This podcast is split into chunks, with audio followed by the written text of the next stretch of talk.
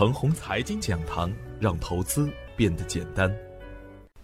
亲爱的朋友们，早上好，我是奔奔，感谢您一直的关注与守候。我今天和大家分享的主题是：别倒在黎明之前。昨天的早盘，我给出的观点是，在过去的三年中呢，美股中的纳斯达克大涨超过百分之五十，而 A 股呢反而是雄冠全球。而从经济指标来看呢，中国的经济增速仍然排在世界的前列。我们不成熟的市场也会随着我们金融市场的开放进程不断的完善，而 A 股的投资者的春天呢也不会太远。此时的学习、积累、研究都可能成为未来的财富源泉。连续的死亡成交量加放量的中大阳线，就是确认的中期行情出现。当市场悲观哀嚎。当更多的投资人不愿看盘的时候，A 股的大机会啊就会出现了。过了利空的时间点，可以积极的关注市场主力资金的表现了。不见放量的中阳不重仓，底部强势回调的个股，可以纳入我们的视线。弱势小仓跟踪，强势加仓大干，别错过下一个较大的上涨波段。当然了，我这里所说的机会啊，一定不是七步走。分化是必然，比如我们实盘跟踪的深深宝 A，已经逆势打出四连板，昨天已经提醒出局，最高有风险。昨天点评的成天伟业逆势打板，引力传媒也有不错的表现。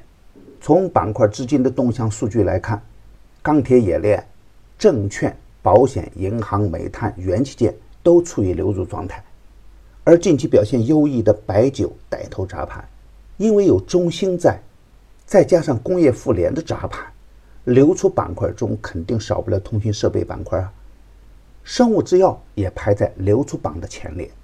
由于仍然处于利空叠加的时间点内，尽管有权重的护盘，而多方跟进的并不积极。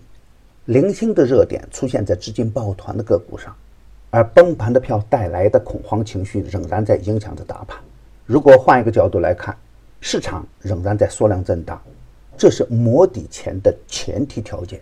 我昨天说过，在市场的大震荡期间，缩量就表明大部分个股的筹码供应量不足，也是持仓筹码进退两难的时间节点。此时啊，当然不能盲目重仓跟进，跟错方向也是枉然。但是此时不排除个别的板块和个股率先出现底部反转，比如钢铁板块，无论是板块还是个股，都表现得比较积极。可以在研究基本面的基础上精选个股，在回调的时候积极跟进。从整体的板块数据来看，本周的多方屡攻屡败，严重损伤着多方的人气。再加上高位股的砸盘，低位股的崩盘，三千点看上去岌岌可危。市场的一致性啊，引导人们进一步把市场看低。我的观点是，无论国际市场的氛围。还是 A 股的政策预期，以及常见的市场规律，已经连续缩量的 A 股啊都没有再次连续暴跌的动力和逻辑。如果沪指再次考验三千点，就是中期入场的最佳机会。此时如果有放量的中大阳线出现，也是入场的好时间。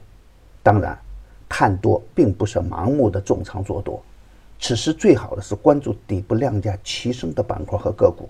耐心的去等待积极的信号出现，已经缩量抗跌的个股可以高看一眼，比如香港科技、镇静股份等，可以在回调的过程中清仓试盘。第三期的牛三选牛股啊，仍然表现稳健，中线低吸正当时，别错过较好的建仓点。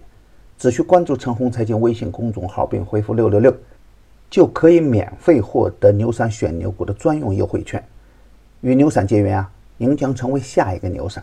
送人玫瑰，手有余香。感谢您的点赞与分享，点赞多，幸运就多；分享多，机会也多。谢谢。